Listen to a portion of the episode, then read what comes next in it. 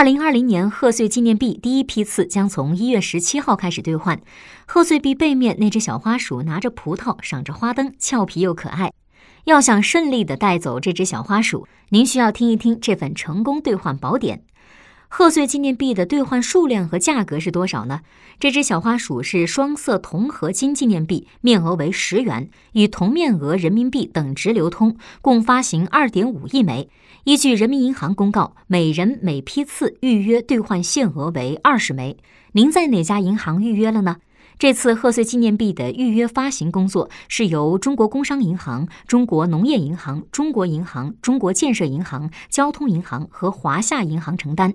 大家呢可以在预约银行的网站或者微信公众号内查询，也可以根据中国人民银行各省级分支机构网站公告栏目公布的普通纪念币预约记录查询地址，带好本人第二代身份证原件，就近前往查询。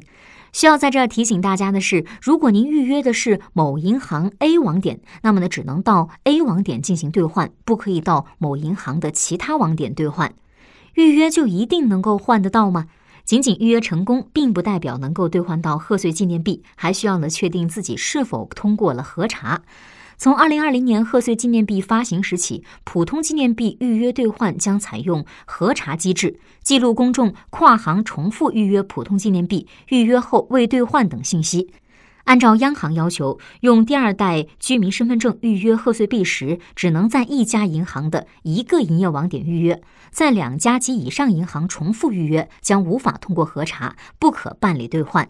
一月十六号是核查的最后一天。如果您已经通过了，就可以在十七号顺利的从预约的银行网点兑换到小花鼠了。当然，成功的兑换呢，要注意以下几点。首先呢，就是要看好时间。